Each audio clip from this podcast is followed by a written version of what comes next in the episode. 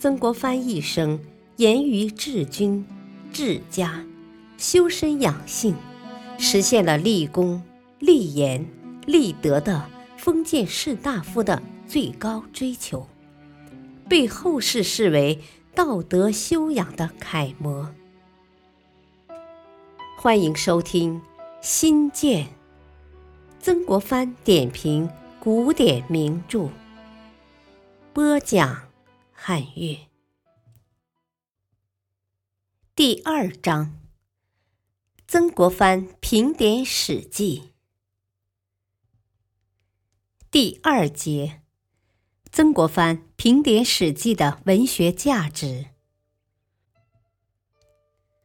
在描写人物一生的过程中，司马迁特别注重表现人物命运的巨大变化，如写那些建功立业的大人物，常写他们在卑贱时如何受人轻视的情形；而写那些不得善终的大人物，又常写他们在得志时是如何的不可一世的情形。前者如刘邦、韩信。苏秦，后者如项羽、李斯、田横，又在这变化过程中，充分暴露出当时人的诸如势力、报复心之类普遍的弱点。如刘邦，微贱时嫂子不给他饭吃，父亲也不喜欢他；成功之后，刘邦不肯忘记把他们嘲弄一番。李广免职时受到霸陵尉的轻蔑，复职后他就借故杀了霸陵尉。韩安国得罪夏禹，小小狱卒对他作威作福，他东山再起后，特地把狱卒召来，旧事重提。这些命运变化和恩怨相报的故事，最能够表现人与环境地位的关系。揭示出人性的复杂性。司马迁非常清楚的知道，迎合社会、迎合世俗的人，往往得到幸福；反之，则容易遭遇不幸。他常常用比较的方法表现他的这种看法，如《苏秦列传》写才能杰出的苏秦被人赐死。他的平庸的弟弟苏代、苏厉却得享天年。平津侯主父偃列传写主父偃锋芒毕露而遭到灭族。公孙弘身中厚貌，却安享富贵尊荣。但司马迁绝不赞美平庸、苟且、猥琐的人生。《史记》中写的最为壮丽动人的。是英雄人物的悲剧命运。《项羽本纪》写项羽最后失败自杀，竟用了一两千字，作为历史记载，可以说毫无必要。作为文学作品，却有一种淋漓酣畅的效果。项羽在可以逃脱的机会中，因无颜见江东父老，拔剑向景。李广并无必死之罪，只因不愿以久经征战的余生受辱于刀笔利，横刀自刎。屈原为了崇高的理想暴尸沉江。在这种反复出现的悲剧场面中，司马迁表现了崇高的人对命运的强烈的抗争。他告诉人们，即使命运是不可战胜的。人的意志也同样是不可屈服的。对于《史记》描写的人物，曾国藩强烈的感受到他们面目活现、神情毕露。如曾国藩所说：“读一部《史记》，如直接当时人，亲睹其事，亲闻其语，使人乍喜乍恶，乍惧乍气。”不能自止，这种艺术效果是如何形成的呢？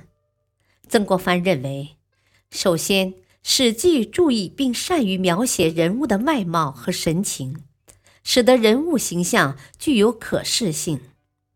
如写张良状貌如妇人好女；李广为人长圆臂；蔡泽一鼻巨尖，言蹙细软等。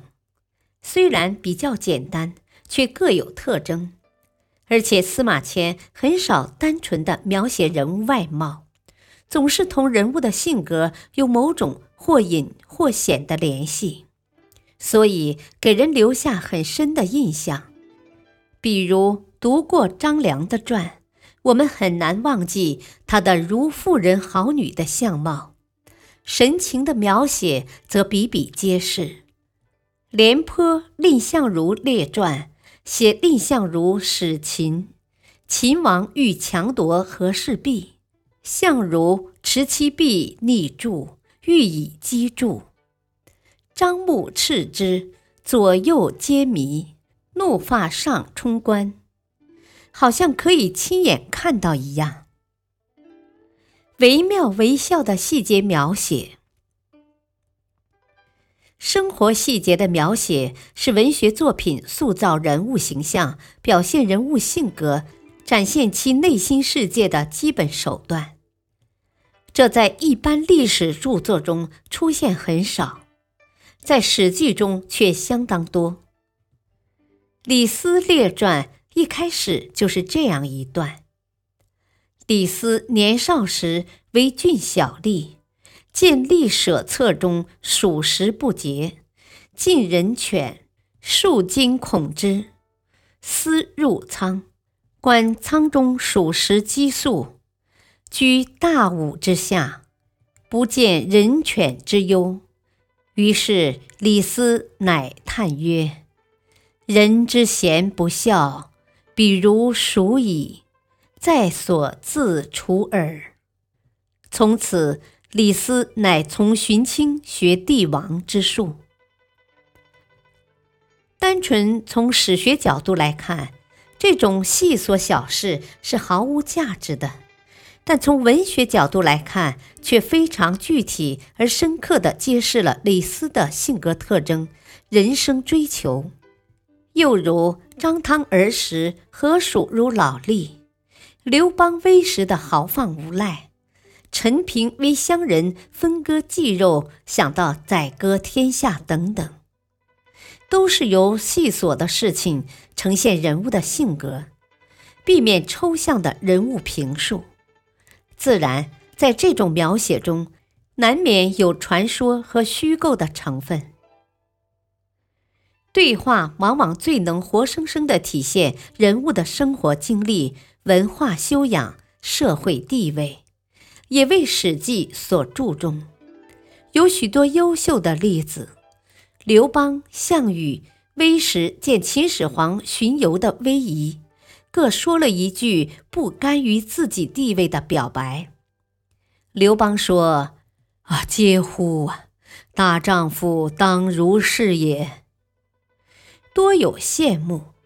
项羽说：“彼可取而代也。”则更多仇恨与野心，可以看出他们当时不同的处境。韩安国下狱为狱卒所辱，他以死灰岂不复然威胁狱卒，狱卒大言不惭地说：“然即逆之。”活现出小人物在可以欺凌大人物时不顾一切的粗野和痛快。陈涉世家写陈胜称王后，旧日种田时的伙伴见了他的宫殿，惊叹说：“何以奢之为王，臣臣者呀！”用了乡间的土语，表现说话人的质朴鲁莽，也是非常生动逼真的。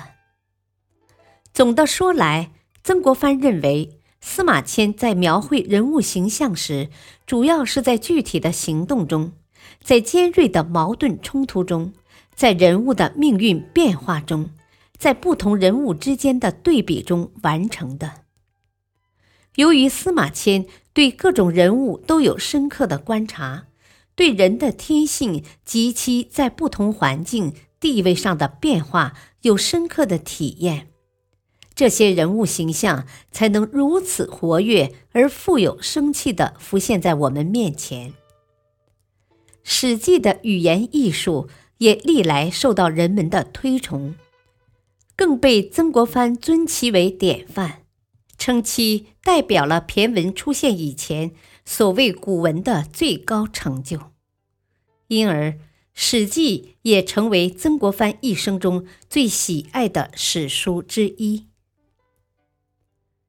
感谢收听，下期播讲曾国藩评点《论语》，敬请收听，再会。